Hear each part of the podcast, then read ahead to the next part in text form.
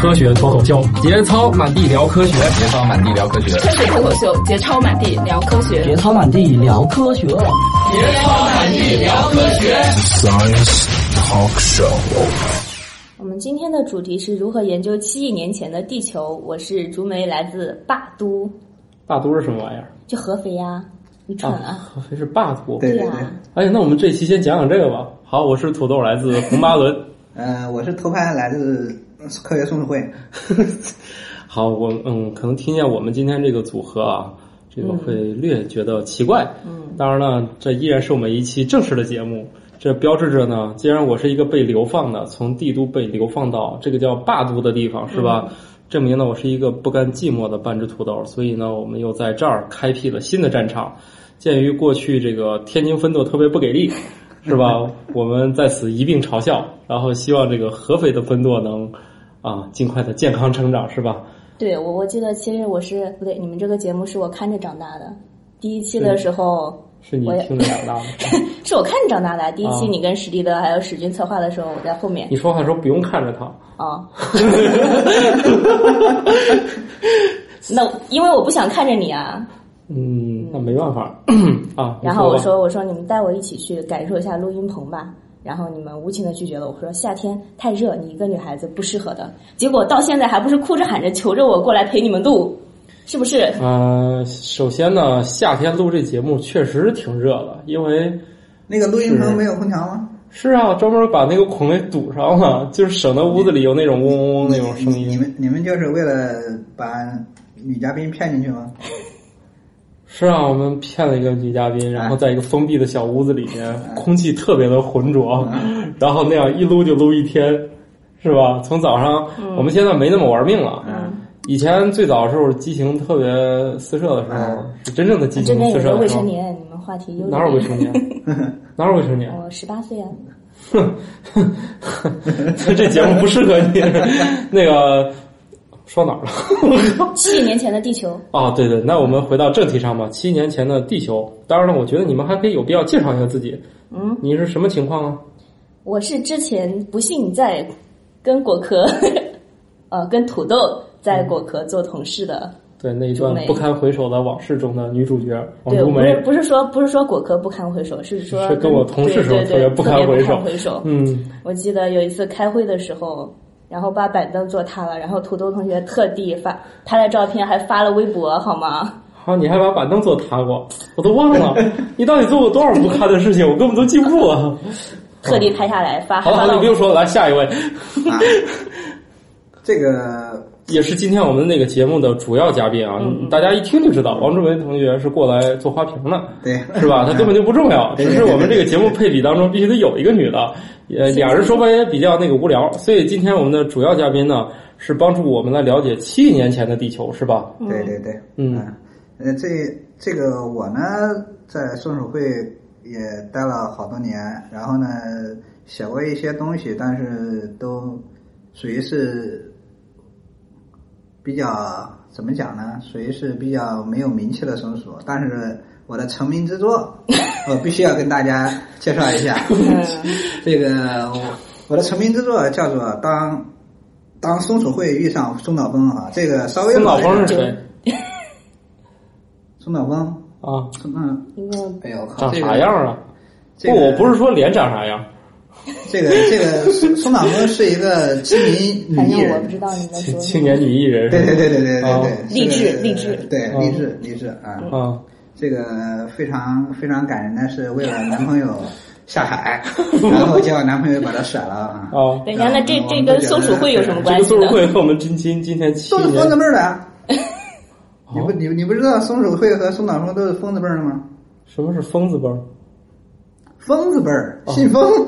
啊，好吧，啊，好冷，哎呀，我们节目一，哎呀，哎呀，一下抓住我们节目特点了，就是很冷，就是风的味儿了啊，不好意思，不好意思，好吧，这个这个这个解释就更冷了，好了，你就说说你自己吧，你你你不要非把这些单位跟组织都拉上垫背了。这个我现在主要是在这边做一些基础性的科学研究，属于是这个科学民工的范畴吧，主要平时的主要工作就是敲石头。这是我的主要工作，敲石头，然后把它磨成粉，然后像这个怎么讲呢？像这个大力丸里说这是什么神奇功效吗啊，？对对对，对对对对，基本上就是这样。我给大家，我给大家描述一下，捣蒜那个是吗？对对，我描述一下我的主要工作吧。我的主要工作就是从山上把石头敲下来，哦敲下来以后呢，敲用挖掘机吗？你蓝翔毕业了？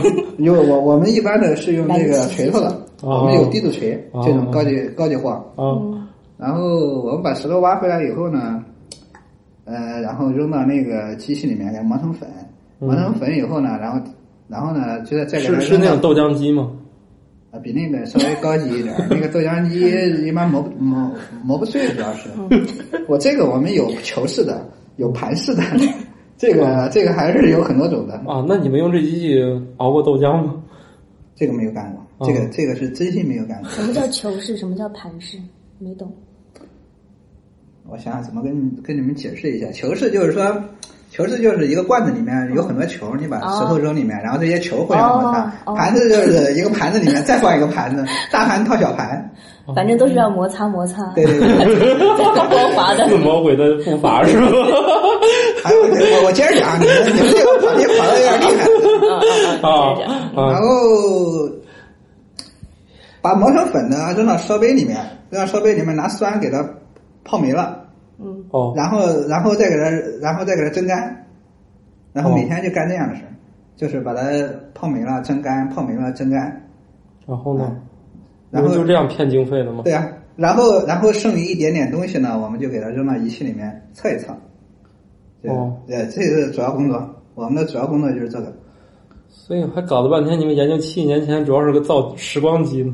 呃，我们这个时光机离我们有点远啊。这个啊，那所以你你你你们就这样每天熬一熬这些玩意儿，就就对对对跟堆中药似的。对对对对，主要主要主要主要主要的工作基本上就是。我之前我们有一期节目，也让我觉得跟这期节目有点像，嗯，就是说我们朝天上飘飘飘打几束激光，我们就知道那片儿是啥了。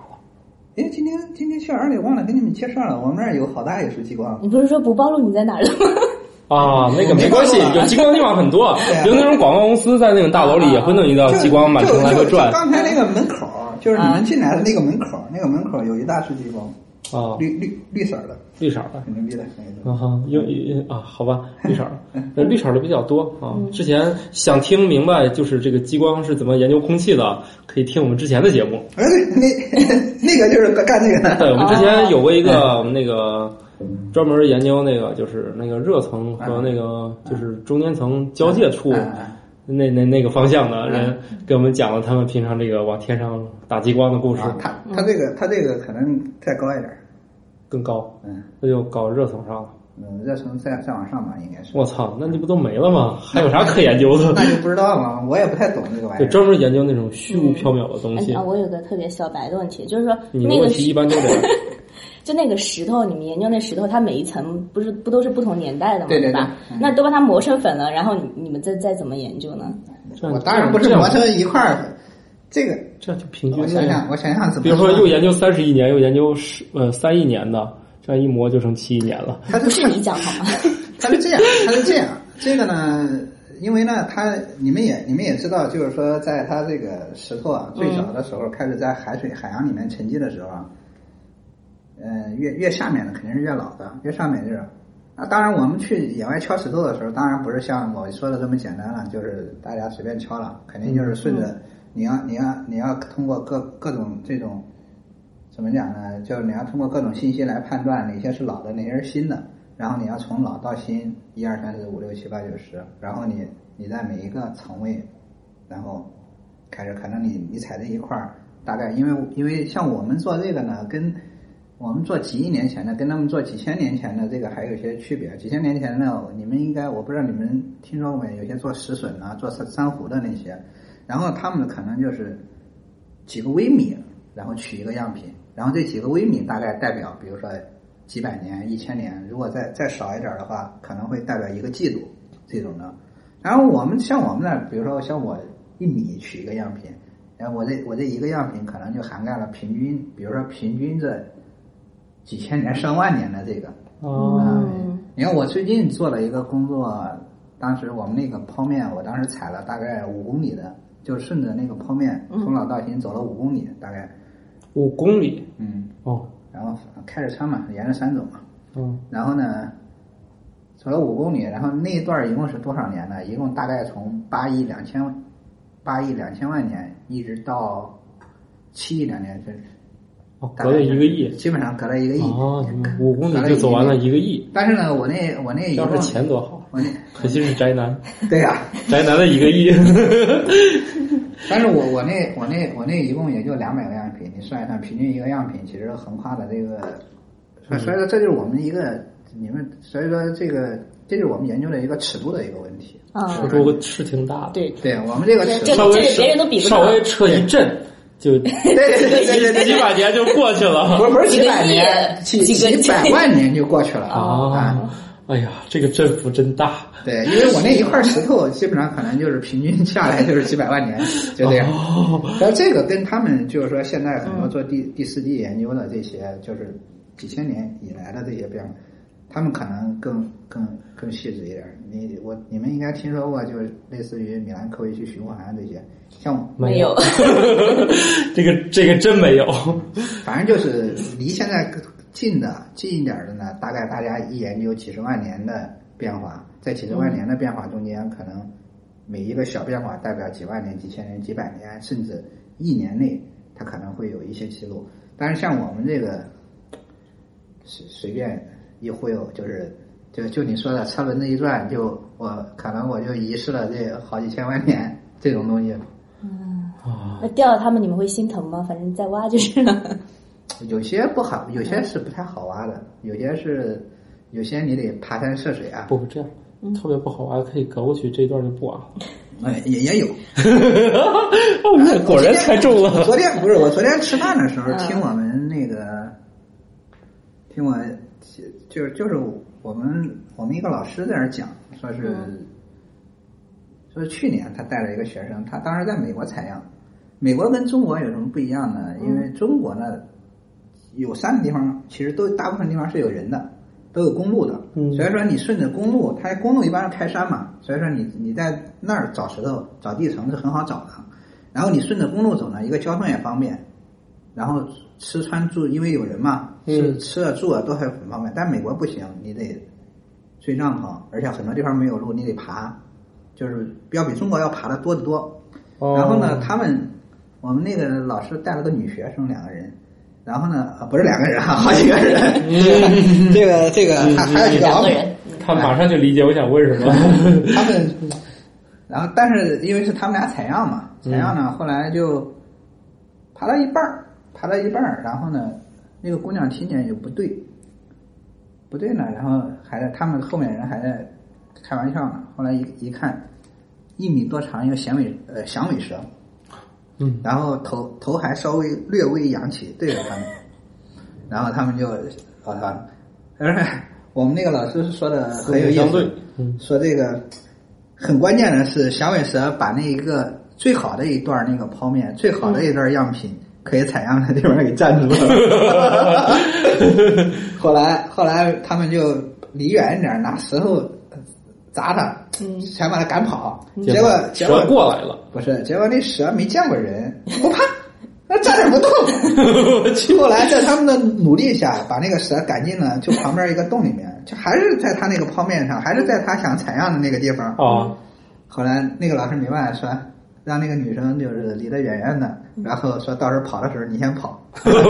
然后那个老师自己咔咔咔在那儿踩了几个，说好不容易来一次，还在美国，然后美国那路也不好，然后还是响尾蛇站过的地方。啊，然后好不容易来来了一趟，来一次，然后还是还是踩踩一点吧。结果大部分情况都是这样的，还是一般像我们能踩，还是还是会踩的。像我自己有时也有两次为了采样，反正倒倒是不高，嗯大概两三米，然后爬上去。掉下来一不留神掉下来摔一下，这种都是很常见的这种。但是但是我们也说实话，真是哎呀也没到那种为了科学献身的那种。我抗摔打技术哪家强？那个中国南方看合肥是吗？思问网，珍惜你的每一个为什么。好好了，我觉得你要不要说说你的日常？所所你可以应该教教我们怎么去。哎你看，有志于研究七亿年前的，你说太笼统了，你应该教我们具体的知识。比如说时光机不造，那我们该怎么办呢？啊，这个是怎么讲呢？因为我自己其实是搞所谓的叫地球化学，嗯地球化学呢，就是 这个呃用化学的方法来研究这个地球哦，啊，这是字面的意思啊。嗯地球化学其中有一个重要的，对这个我觉得对科学目前这个科学史有一个非常重要的一个贡献在哪儿呢？就是在于同位素地球化学的这个，我觉得这个是很重要的。就是说，简单的讲，就是说拿一块石头来，你怎么知道它是几亿年前的？对呀、我们干嘛要知道？你不研究这个啊？对呀、你这个，你这个，你要研究地球的历史，这个这都是科学嘛。当然，你也可以不，你也可以不了解嘛。啊，好哎，那好吧，今天我勉为其难也 了解一了下吧。解一下，对吧？哎然后呢，它就是你你是你怎么知道它具体是几亿年前的？就是在最早的时候呢，就是刚才讲的那个地层，大家只知道这个先后顺序，对嗯呃大家大概知道先后顺序。你比如说这个老这个新，然后在这个老里面也发现了这种三叶虫，然后换到比如说换到美国的又一个地方发现同样三叶虫，哎，大家都知道，哎，这两个这两个大概是同一时期，但是它究竟是几亿年前或者几百万年前的，这个不知道。这最早的，这是地层学，这叫这是生物地层学的一个工工作，哦就是用生物来对比，包括，然后呢，到后面呢，就随着这个同位素同位素的这个发现呢，同位素简单一点讲呢，就是你比如说，呃，铀有二三五，有二三八，它是放射性的，嗯。其中呢，它有一些有二三八可以衰变，衰变然后衰衰变成衰变成铅，然后在这个过程它都有半衰期的，这个大家就是都还是都嗯，要不就讲讲嘛，我们还有好多初中生。了解一点儿。可以了解一下，什么叫做半衰期？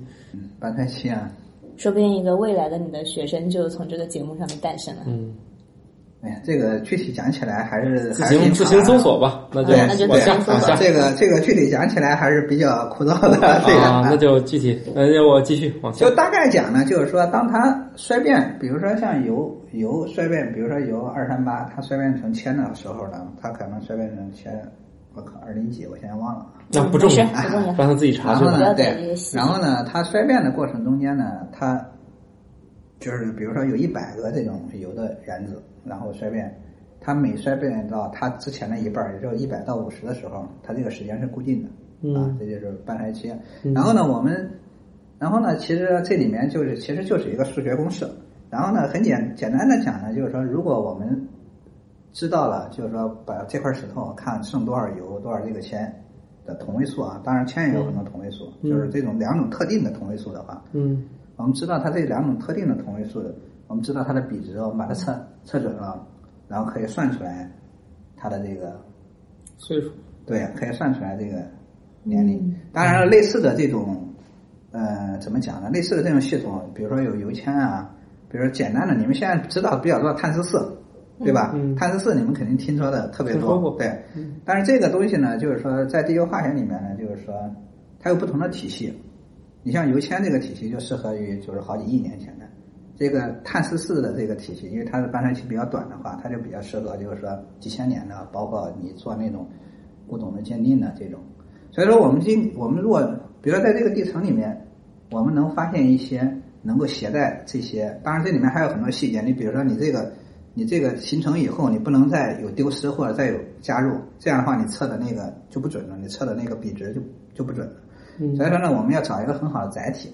这个载体是什么呢？现在用的比较多的是火山灰里面有一种锆叫锆石的东西。嗯然后呢，大家就找这个，大家就在地层里面找，比如说在这个地方刚好当时有一起火山爆发，然后就有一些火山灰，火山灰这里面有有这个锆石，然后就测这个锆石里面的这个，然后就能发现这个，然后大概就能知道这火山灰这爆发时候大概多少亿年前，大概基本上这个年龄基本上是这样确定下来的。剩下的都去拿去做首饰了。是的，就我觉得他们这研究的都特别神奇。像我们一一一聊天，顶多是十年前怎样十年后怎样。我现在又陷入了深深的思考。嗯，这个既然要测这个，你刚才咱说的是拿这块石头，你呢？给我偷梁换柱成锆石了，嗯，请问这中间发生了什么？石头是由石头是由，其实这个、哎，看这个骗我，我问的是他一开始告诉我，你看这块石头的年龄，这样啊讲着讲着就跑到火山口，喷出来了，哇，你好聪明是这样啊！喷出来了，石头石头是由矿物组成的，嗯。矿物所谓的矿物就是我刚才讲锆石也是一种矿物，嗯。所以说呢，你这个矿物组成的形成的时间呢，就跟这个石头这就岩石形成的时间是一样的。而且呢，在这种时候呢，就是说我刚才已经讲了，我们这个是很大尺度上的。嗯，这个这个跟我这这个跟跟我们这个节目不一样，一样的，我们节目也很大一样的尺度也很大对啊，嗯所以说呢，我们这个石头呢，就是说，你当然，我我知道这一层火山灰了，你上上下一点儿啊，这个我们就忽略不计了，就觉得都差不多，对吧？啊。嗯，然后你就是说，嗯，你你等于说，你把刚才本来说是随便找块石头怎么测，就变成了我们有目的的，啊，对，其实其实你想随便找一块儿，不太现实，不太现实。不太现实，随便找一哦块儿不太，随便一块儿就是这个是不行的，这个必须要整一一一个比较大的地带里面去寻找这种对对对你要的这个信息载对，必。须要有必对。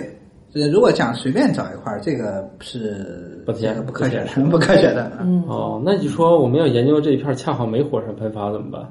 嗯，所以说这个就是，所以说这个就需要怎么讲呢？就是说，你比如说我在中国有这个火山喷发，嗯然后呢，然后我找到这一块儿这个东西了，然后呢，恰好呢在，比如说在美国，然后哎，他没有，没有是怎么没有怎么办呢？就根据他其他的一些，比如说同一种，就像刚才讲，你还要结合生物地层学，比如说大家都有这个三叶虫，然后你你可以通过中国的这个年历把美国的这个确定下来。这个就是说，我们最近就就我刚才就我们现在做的这个是什么呢？就是说，大概在七亿年到六亿三千万年前之间，当时呢，就我现在我们现在了解的这个呢，就是在世界历史上，就是地球历史上有一有一期这种叫非常大的冰期，然后呢，当时在赤道附近这个冰呢也那个就是也也能大概有一公里厚。当然了，这种这只是一种，现在有很多理论的哈，有些认为是雪球，就整个地球都是雪球；有些认为是泥球，就是说可能没到。但不管怎么说，当时是非常冷的，嗯当时要比你们现在你们你们听说过的那些所谓的第四纪冰期啊，或者末次冰期啊、冰河世纪那些啊，都要、都要冷都要牛逼，哎，啊，就比那个动画片还牛逼。对对对对对，比那动画片牛逼多了。那那些基本上就是到北半球，大概可能北纬三十度，嗯嗯，对，它基本上六十度还是三十度，我现在记不太清了，反正就是这个一直能推到赤道附近，所以这个就啊，你再往再往极地反而没有了吗？从极地往中间推啊。啊，哦，像那个，比比如说你到了现在所谓的热带或者温带就没有了，但是这个能一直推到赤道附近，都有。所以说呢，这个东西，这里面就是在全世界很多地区，你看啊我知道的有现在比如说像阿拉伯地区的那个阿曼呢，中东的中国的华南地区，就是整整个南方，嗯然后美国呀、加拿大呀，还有北欧啊，还有西伯利亚呀，都有，都发现什么两套这种冰期的沉积物，就是我们现在你们你们知你们可能听说过叫冰基岩的一些东西。冰基岩就是在冰期里面沉积下来的岩石，这个它跟那个普通的那种沉积物是不一样的。因为所以说呢，它两套是就是下面有一有一大厚层，然后中间隔了一段，然后上面又有一套大厚层，这在全世界各个地方都有。但是呢，我们回到以前 前面那个话题呢，就是说有些地方我能在这个比如说最最下面，我找到一层火山灰，我定下来这个年龄大概找到那个锆石。对对对对，嗯大概在七百二十个百万年或者七百一十几个百万年，有些地方就没有，或者在顶上，有些地方能找到六百三十五个百万年。哦，我现在说的太专业了，哦就是六亿三千五百万年前，有些地方呢就没有。但是呢，通过但是这两套这种冰基岩是一样的，而且它上下的这些其他的一些特征也都是一样的。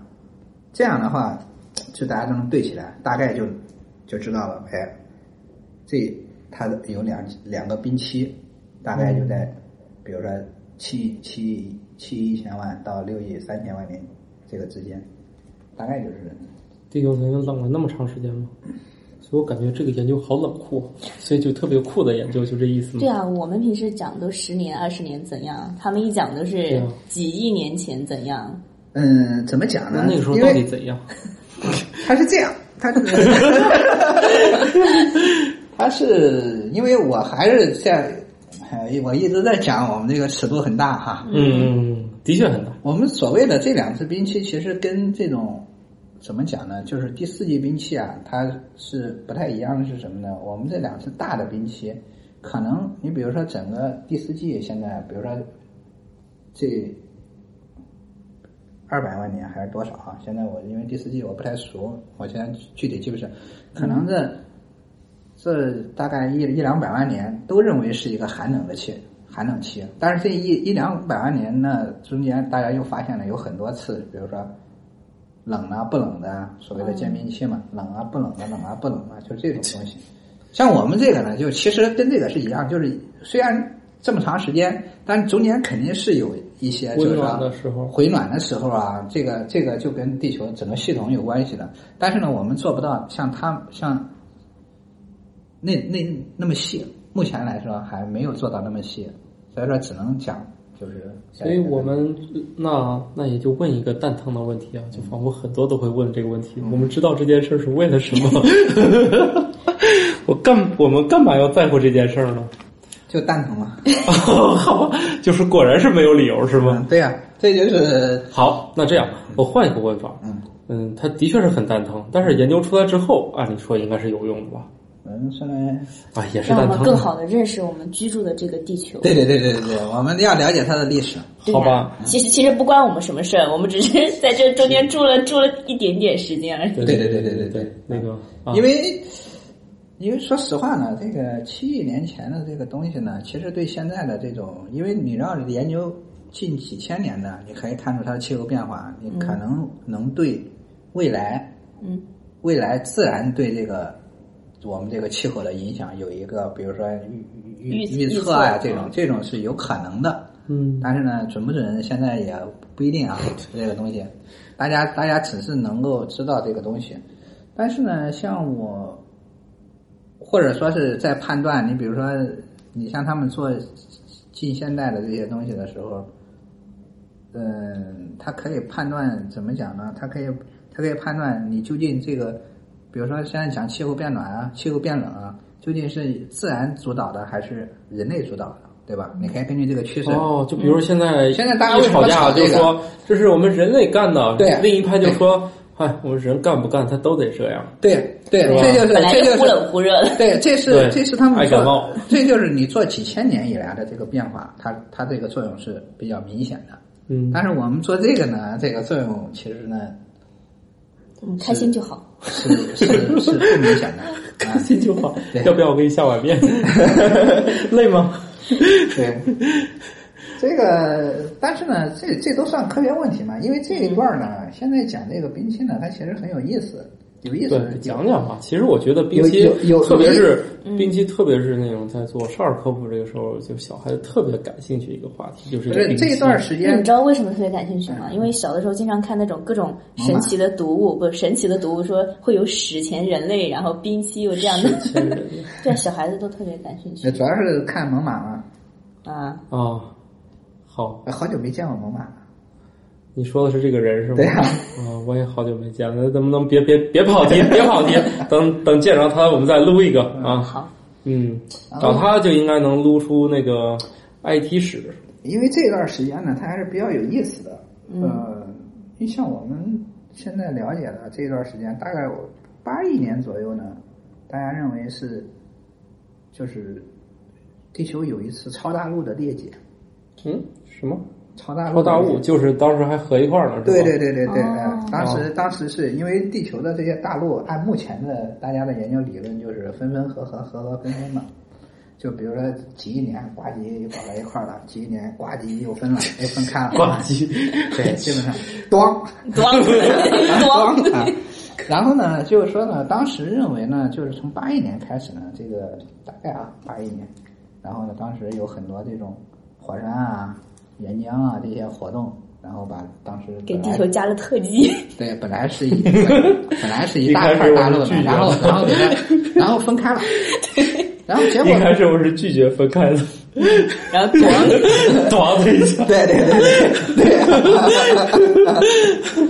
好，然后呢，结果发现了，哎，这个一一分开以后，没过多久啊，也就是大几千万年，因为哎我发现后面特别爱说这个大几千、大几百、大到底是不是？你你能不能给我解释一下什么叫大几千？大于五吧，大于五是吧？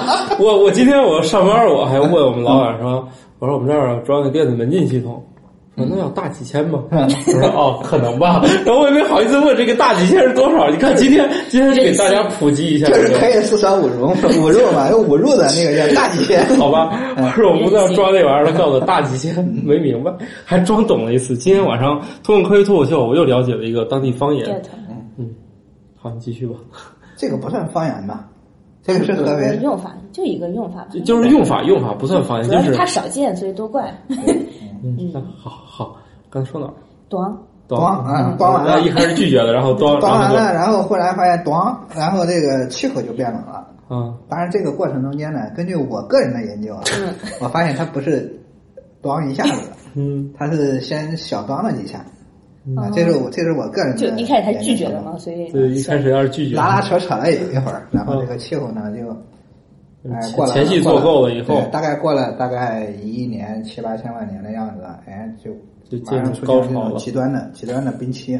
嗯极端的冰期事件呢，更有意思的是，冰期事件结束以后，嗯，按说一般认为就是说你这个冰期的，你这个冰期的，就是一结束啊，就是说肯定会导致这个你冰期肯定会生命那种减少对，然后呢，但是这个冰期一结束，马上开始一次大爆发，也不算大爆发，生命的飞跨越式的一种进化，因为在此之前是没有多细胞的动物的。这个这个一结束，马上多细胞的动物，至少从化石的，就是古生物的这个化石来来讲的话，马上就就出来了。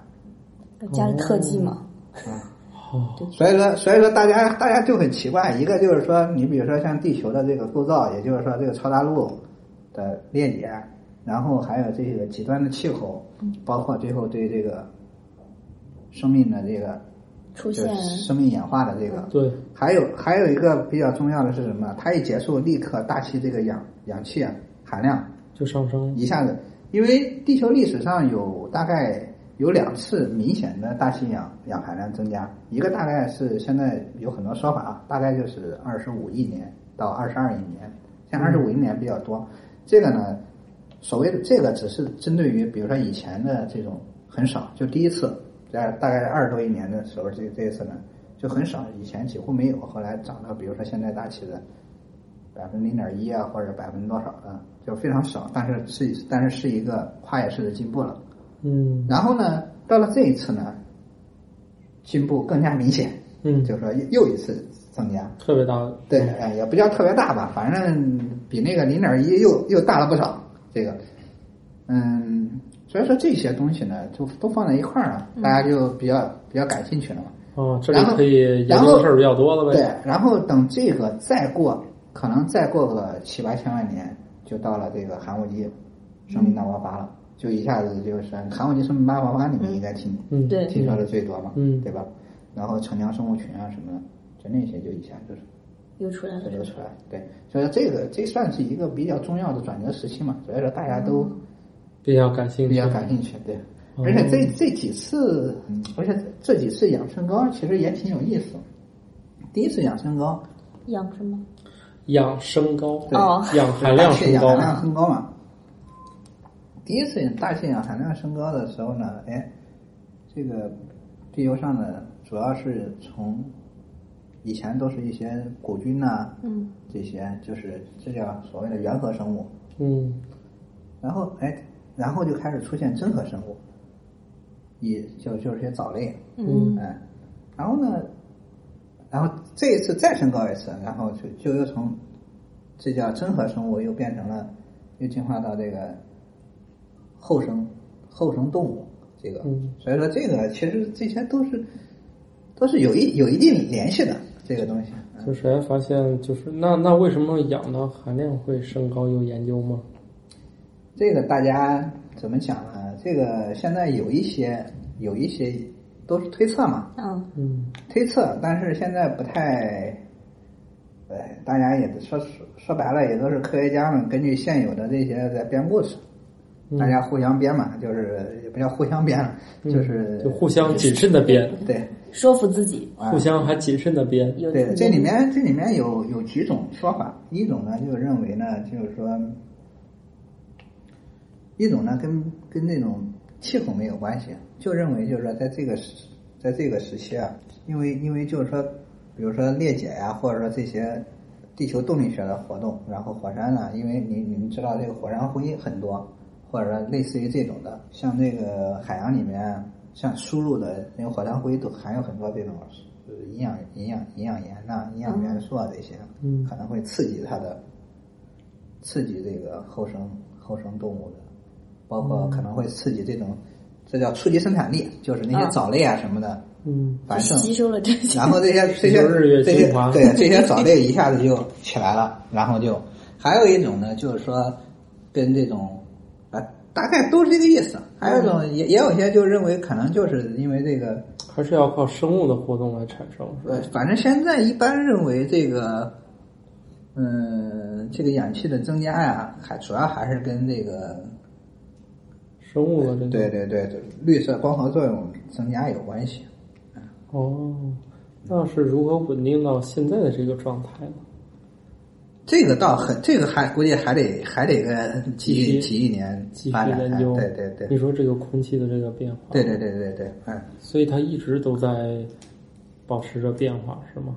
嗯。但是现在到底有没有变化？但是在那个时候肯定嗯还达不到现在空气的这个哦，嗯因为根据，因为我们后来，呃我根据我们做的一些研究，包括现在的主流的一些观点呢，当时的海洋呢跟现在也不太一样。嗯当时的海洋是，你现在的海洋都是海洋，一直你到深海也都是，也都是就是里面含氧有氧气的，你哪怕再再深的海水，因为、因为里面也有鱼嘛，对吧？哦对吧？然后当时不行，当时只有在表层有氧气，然后深海都没有氧气的。它甚至可以有，现在一般认为就是当时甚至可以有那种低价态的那种铁的离子，就是二价的铁离子。嗯你二价很容易的被氧化成，只要有一点氧，它就会变成三价的。但是当时是以二价的形式存在的。然后还有一些地区呢，还有一些现在研究还有很多地方是根据什么是跟什么有关的，有点像现在的黑海，还有墨西哥湾的一些地方。现在黑海跟墨西哥湾一些地方是个什么情况呢？就是它不仅仅没有氧气，它还有那种硫化氢，就是大家就是就是大家了解的那个呃臭鸡蛋臭鸡蛋气味的这个那个剧毒嘛，嗯，对吧？所以当时的很多海海水里面是有这个玩意儿的。那看来以前地球上的味道不是很好闻啊。那是，那必须的。嗯，根据我想想啊，就是早几年的一个这个研究啊，就认为大概从十八亿年开始，一直到这个七亿年这段时间，海洋是主要以这个臭鸡蛋这个为主的。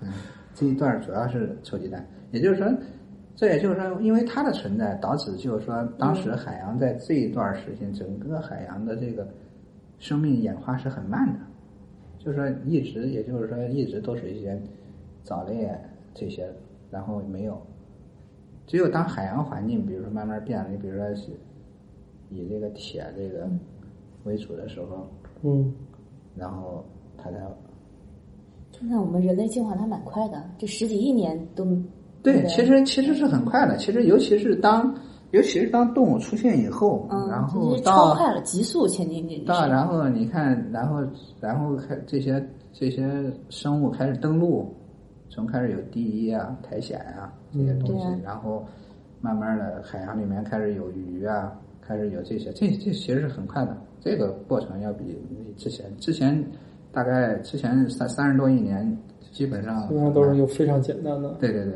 哎，除了臭臭鸡蛋味儿啥都没有。没有在十八亿年以前是没有臭鸡蛋味儿的。嗯，哎，那你你自己有没有做过？能不能给大家讲一下有什么好玩的研究吗？就是或者说令你特别意外的一些结果，或者让你觉得有推翻主流思想的？这个这个我还是没，我那个水平，我那个水平还没到那个。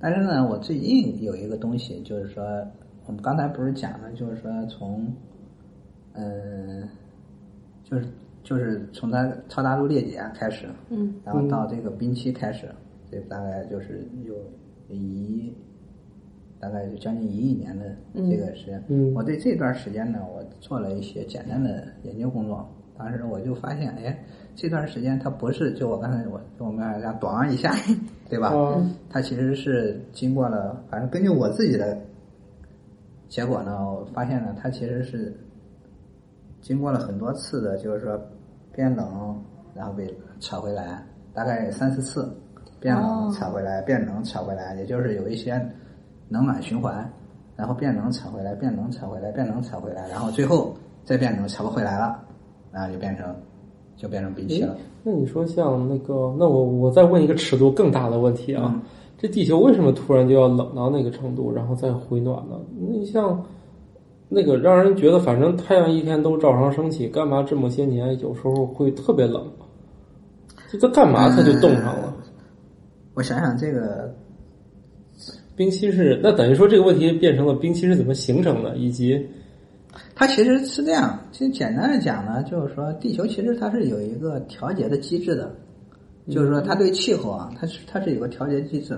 具体讲呢，就是说呢，就是说，嗯、当它变冷的时候，因为我有个最简单的就是岩石风化，嗯因为你们可以看到很多那种，怎么讲呢？你们可以看到很多那种山里面、山里面，或者说沙漠里面，你们看到很多那种凸起的各种形态的那种石头。嗯然后呢，这这些石头呢，就是可能就是跟跟它风化作用有关了。就你比如说，它可能拿那个沙子摩擦呀、或者说有风啊，时间长它自己就裂开了，有些就掉下来了，就这种。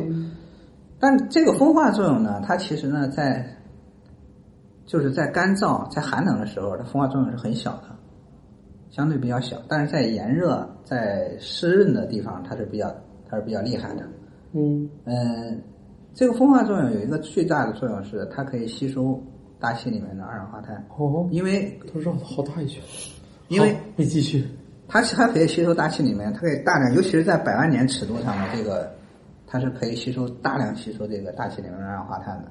所以说呢，就是说在这样的一种情况下，就是当你当你气候炎热的时候，它风化作用就会加强，嗯然后呢吸收二氧化碳就会造成一个冰释效应，就是你整个二氧化碳大气，然后你这个它就不会继续变热，啊，它就会所以二氧化碳多是温室效应。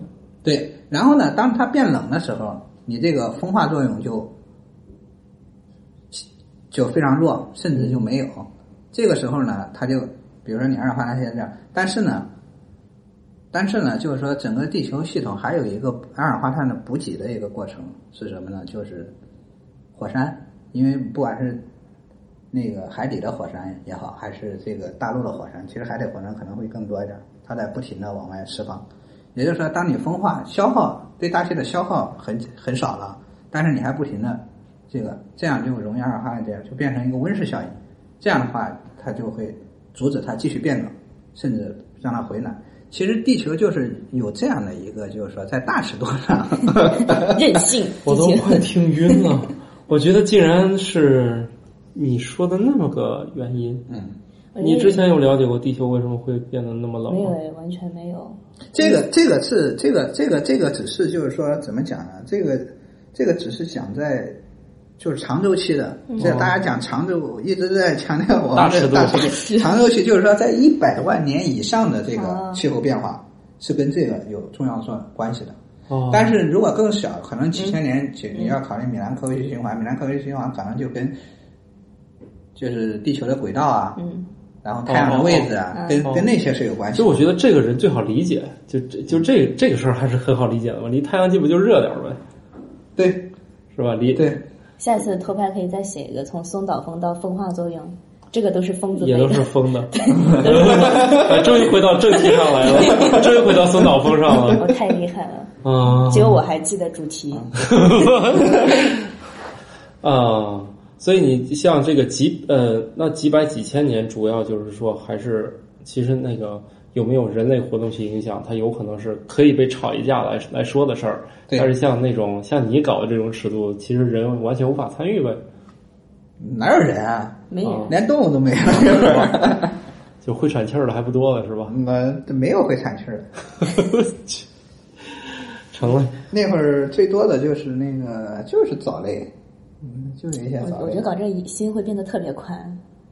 是啊，才搞一集你就发现好玩了吧？为什么我我们不是，我说他的研究，没说你们，没说我还以为像你这种智商的来做完这节目，然后就觉得人生由此大不同，是吧？本来就是我们这个听听一年下来，就什么玩意儿都知道了。哪怕这一期节目就听见这一个点，觉得哎呀，这挺好玩的。啊、那我今天我不是还有硬广吗？哦，那我们就把硬广放一下吧，好啊，那就开始吧。科学脱口秀，节操满地聊科学。Hello，我是林志玲。科学脱口秀的粉丝朋友们，大家好！想知道我的声音是怎么合成的吗？关注科大讯飞微信公众号，回复“合成”两个字就能看到哦。好的，啊，这个绝介绍，对你可以介绍这个硬广了。啊，你就是介绍一下你这个硬广吧。不是我想说，都在硬广里面啦。刚才大家听到的声音呢，就是我们科大讯飞合成的林志玲的声音哟。啊，你这个声音不好听，但是刚才那个还可以。好的，欢迎大家关注我们的微信，在微信号里面搜索“科大讯飞”。刚才说过了，行吗？啊好好你怎么再说又说一遍说？反正就是搜你们那个加微信，然后哎是吧？对不会有好多仿号吧？那个那个是科大讯飞吗？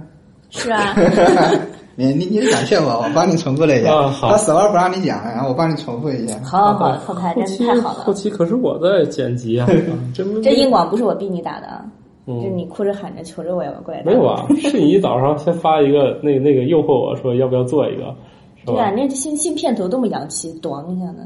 我们是放在中间的，哦哦，错了，没有对好们前。面都有专门做好的啊。好吧，以后嗯如果说你们的技术能再自然一些，而且会说英语，我们的片头里不是有一小段英语吗？啊，英语可以啊，英语可以合那就成。那就这不是一次都出手了，不是没有悬念了吗？下次吧。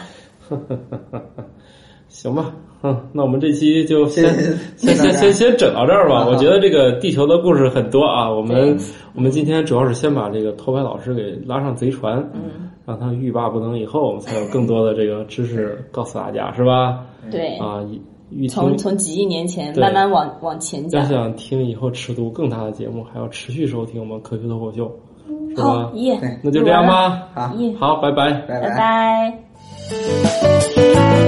思问网，珍惜你的每一个为什么。多节目，苹果用户使用 Podcast 搜索“科学脱口秀”并订阅。